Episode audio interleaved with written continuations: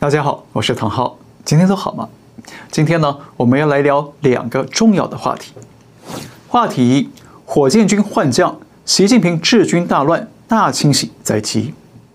话题二：罗刹海市八十亿观看，《聊斋》预言了今日中国。先来看第一个话题：火箭军换将，习近平治军大乱，大清洗在即。八月一号是中共的建军节，那建军节前一天呢，习近平主持了新的上将升官仪式。那这次被提拔的分别是火箭军司令王厚斌和火箭军政治委员徐锡胜。换言之，这印证了火箭军的前司令李玉超以及前政委徐忠波呢，通通都出事，通通被拔官了。再加上几个前副司令，有人被调查，有人离世，那火箭军绝对可以说是目前全中国最动荡的无战争的战场。不过呢，从这场升官仪式中哦，可以发现，中共军委副主席张又侠和国防部长李尚福都现身了。虽然他们呢跟习近平一起缺席了七月二十一号举办的全军党建会议，一度引发了外界揣测啊，是不是有人出事了呢？但是现在似乎可以确认，张幼霞和李尚福呢，目前都属于安全的状态。好，大家知道，火箭军就是导弹部队，是要负责导弹的发射、管理和维修，所以火箭军啊，往往人员素质呢，要比其他军种要高一些。那既然这样的话，那为什么火箭军这次反而变成政治整肃的重灾区，遍地都是人头啊，不是，遍地都是乌纱帽呢？这里面呢，牵扯了好几个原因哦。那可能有不少朋友都听说过了。比方说，有人说啊，火箭军被整肃呢，是因为前司令李玉超的儿子涉及泄密给美方，所以让美方掌握到火箭军的完整部署情报，还在去年公开了一部分的内容，让习近平是龙心大怒。不过官方并没有回应这个传言。也有人说，火箭军高层涉及了严重的贪腐问题。那《南华早报》就披露了李玉超以及几位副司令呢，都涉及了严重的贪腐问题，才被调查落马。那还有人说啊，是因为火箭军畏战拒战，所以被清洗了。大家知道，如果战争开打呢，那火箭军是负责第一击的前锋角色，要发射大量的导弹来攻击敌人。同时呢，火箭军啊，也往往是被第一击的挨打角色。因为敌方呢会先针对导弹的基地来进行摧毁，也就是所谓的源头打击。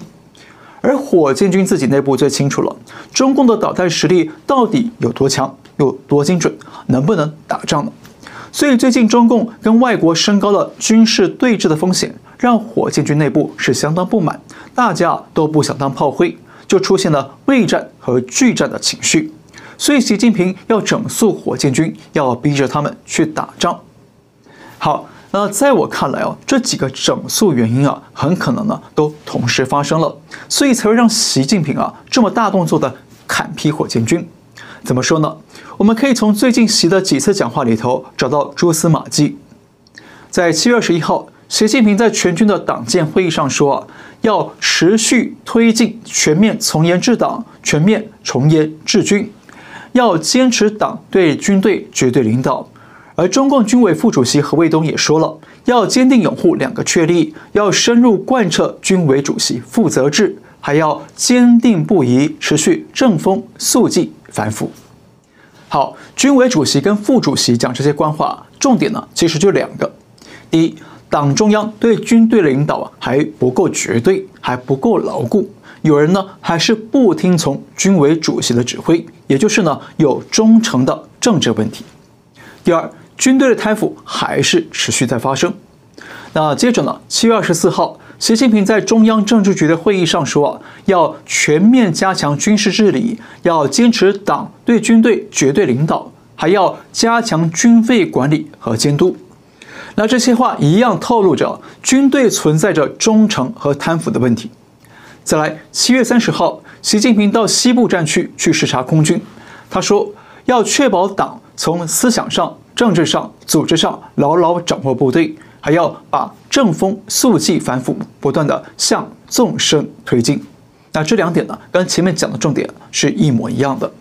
那比较特别的是呢，习近平还说要扭住高层党委坚持以上率下从严要求，提高政治判断力、政治领悟力、政治执行力，而且还要高度重视加强基层党组织建设，把每个基层党组织都锻造成坚强战斗堡垒。大家知道，中共党组织是做什么呢？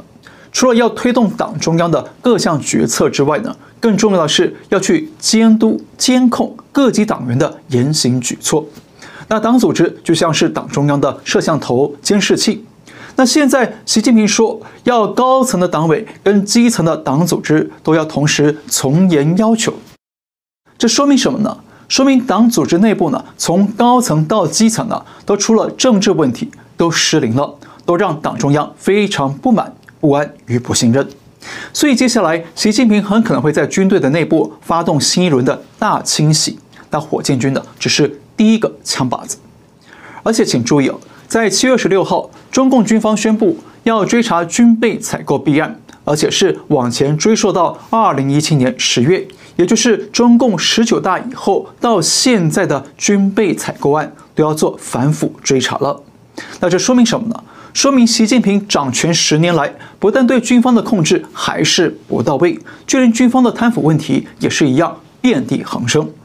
而且啊，最有趣的是呢，军方这次要追查弊案的问题啊有哪些呢？操守缺失、监管缺失，以及拉帮结派和主动泄密，看到了吗？前两项是贪腐问题没错，但是后面的拉帮结派、主动泄密是什么问题呢？是政治问题和忠诚问题。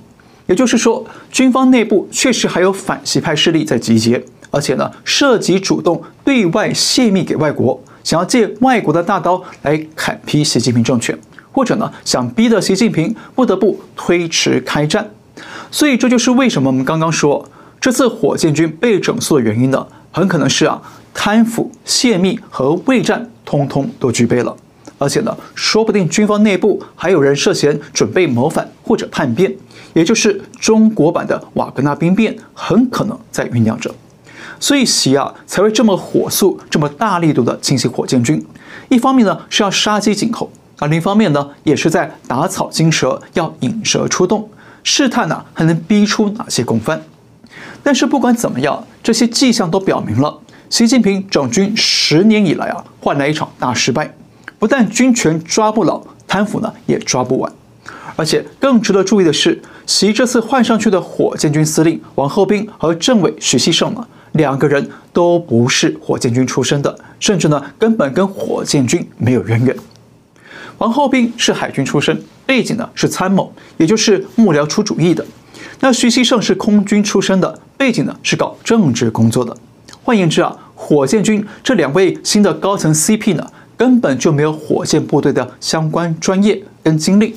很可能只是他们在政治上忠诚度比较高，比较熟悉军方的政治工作和党建工作，才被空降到火箭军。那这跟李玉超、魏凤和这些啊炮兵实务出身的火箭军大佬呢，是完全不能相提并论的。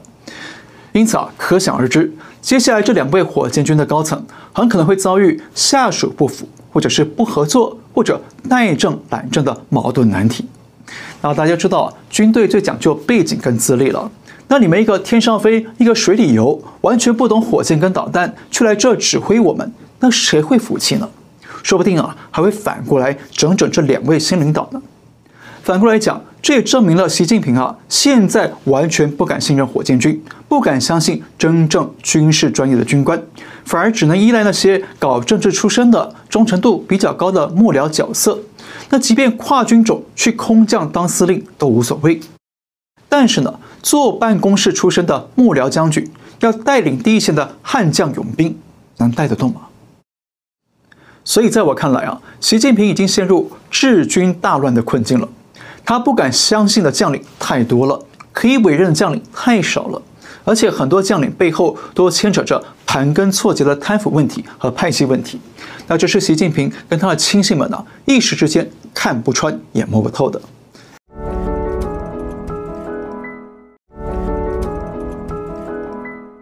因此，接下来呢，中共军方很可能会上演一场大清洗行动。但是，这场大清洗不但会让军方越洗越乱套，越洗越失去专业战力，还可能洗出更多的反击斗争，或甚至洗出了中国版的瓦格纳。好，休息一下，跟您分享一个消息。那最近全球局势发生了剧烈变化，特别是中国的政治经济局势呢，都有了明显巨变。所以有越来越多的中国人选择到海外去移民、投资等等。那目的呢，就是想要尽快取得一个海外身份，以备不时之需。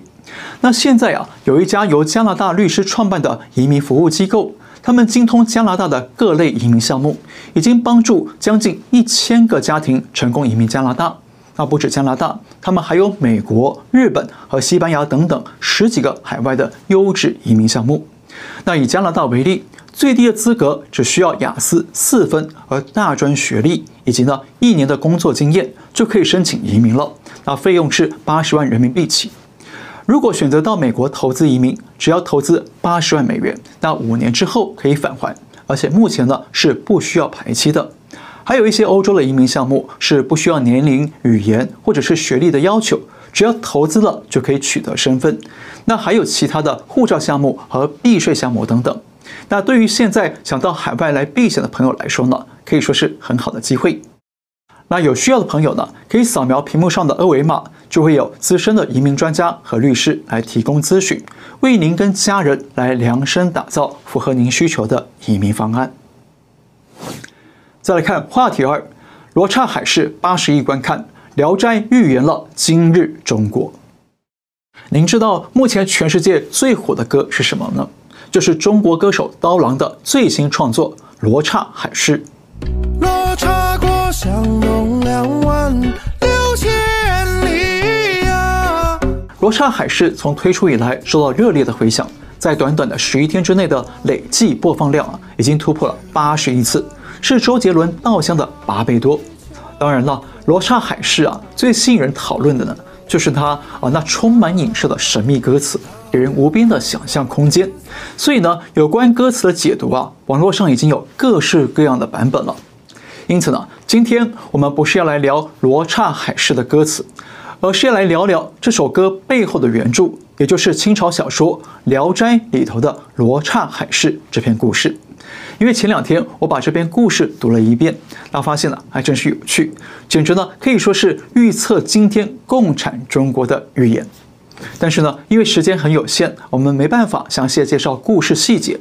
那简单的大意呢，就是有一名俊秀的男子叫做马季，他是中国人，他搭船要到海外做生意，但是发生了意外，漂泊到了一个国家叫做罗刹国。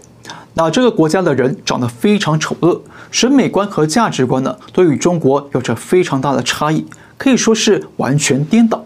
那马季不得不啊，把自己的脸用炭涂黑了。才被罗刹国的人接受。那后来马季又去了一个地方叫海市，其实呢就是海底龙宫。他在那里受到龙王的礼遇。那龙宫的人们的长相、价值观、审美观呢，都跟中国一样是正常传统的。那马季在那里娶了龙王的女儿，生下一对儿女。后来回到家乡跟家人团聚了。好，这个故事啊其实不长，大家可以上网找来看。但是在我看来呢，《聊斋》的作者蒲松龄是不是有什么啊特异功能之类的呢？所以故意用这个罗刹海市的故事来预言中国将来被共产党统治之后会发生的种种变异乱象。那接下来我就来说说我的个人解读。首先呢，故事里头拥有俊秀的外貌和正常价值观的人是马季。他是中国人，当然指的是共产党统治以前的传统中国，所以呢，他不但有着传统的价值观和审美观，还受到龙宫的喜爱和礼遇，也就是受到神的认同和恩赐。大家知道，华人传统里头流传着一个神话，就是女娲造人，也就是人其实是神造的，所以呢，不但有着跟神一样的美好外貌，同时呢，也有神传授给人的道德与价值观。那从这角度看呢，马季会受到龙王的喜爱啊，就很好理解了。也就是呢，传统的中国，传统的人是受到神的庇护的。但是呢，马季去到罗刹国，他的俊秀外貌啊，在那里却被认为是丑恶的、不祥的，人人是避之唯恐不及。那相反的，在马季的眼里看起来啊，越丑恶的，在罗刹国里头反而被认为是越美好的，甚至越丑的人越受到国王的重用。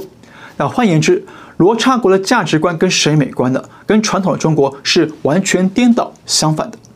大家知道，中共建政以后呢，不但搞了文化大革命，破四旧，摧毁了中国的五千年文化和古迹，还全面毁弃了传统价值观，搞了一套符合中共党文化的变异价值观。呃，比方说，传统中国强调和为贵，共产中国呢，却天天喊着要敢于斗争、善于斗争。啊，传统中国强调要敦亲睦邻。但共产党却天天教人民啊，要仇恨日本、仇恨韩国、台湾、香港和美国。那传统中国强调君子爱财，取之有道，但共产中国却教人要走后门，要搞潜规则，要想方设法争取权力，然后呢，再用权力来寻租，来获取灰色收入、权钱交易和权色交易。那特权越大，滥权越重，这个人呢，就好像越成功了。而传统中国强调做人要讲诚信，要有仁义礼智信，也就是儒家讲的五常。但是呢，共产中国却教人假大空、假二斗，还说啊，为了达成目的可以不择手段。那传统中国教人要孝敬父母，要敬老尊贤，要尊敬师长；共产中国却教人爹亲娘亲都不如毛主席亲，教人当红卫兵去举报父母、批斗师长、去出卖亲友。而传统中国教人要敬天信神，要相信神佛，但是呢，共产党却教人无神论和唯物论，除了共产党之外，没有其他更高的真理或者权威。好，这些对比清单呢，还可以一直列下去，列到明天都没问题哦。但是呢，我们可以发现，共产党统治中国，是不是把一切传统价值观都彻底颠覆了、颠倒了呢？那今天的共产中国是不是跟罗刹国非常神似呢？那么蒲松龄写的罗刹国是不是就像在预言今天的中国呢？而且马季为了融入罗刹国，刻意把自己涂黑变丑，然后呢就受到国王的喜爱与重用，让他当了官。那即便后来大家知道了马季的丑脸是假扮的，但是国王依然重用他。那这是不是很像今天的中共官场呢？如果你是不讲道德、没有良心的坏人，在这个官场里头就容易出人头地。反之呢，如果你是好人，就只能被排挤或者边缘化，除非啊，你愿意跟马季一样涂黑自己，跟大家一起同流合污。所以这是不是又一种颠倒？另外，大家知道“罗刹”这个词本身也有鬼神、鬼怪的意思，所以罗刹国可以说就是个鬼国。那巧的是呢，共产党的第一代扛把子马克思呢，当初在《共产党宣言》的第一句话就写着：“一个幽灵，共产主义的幽灵，在欧洲游荡。”幽灵是啥？就是鬼怪嘛。所以被共产幽灵统治的国家，不也正好是个鬼国吗？那今天的共产中国，许多价值观、是非观跟传统的中国啊，完全颠倒了，不讲道德，不信神，不敬天，只信党，只崇拜党魁。那是不是某种程度也已经是一种鬼国了呢？所以呢，我认为啊，蒲松龄的《罗刹海市》啊，真的可以说是一个很有远见的预言。它准确预测了共产党统治中国之后会带来一个完全颠倒、完全变异的罗刹中国。而今天呢，这个古老的预言又通过刀郎的精彩歌词重现在世人眼前，带给我们新的反思。那简单一句话，七十多年前，共产幽灵绑架了传统中国，进行了翻天覆地的清洗和改造，颠覆了人们的价值观和道德观，最后留下了今天的共产中国，也叫做新时代罗刹国。好，今天就到这里，感谢您收看，我们下次再会。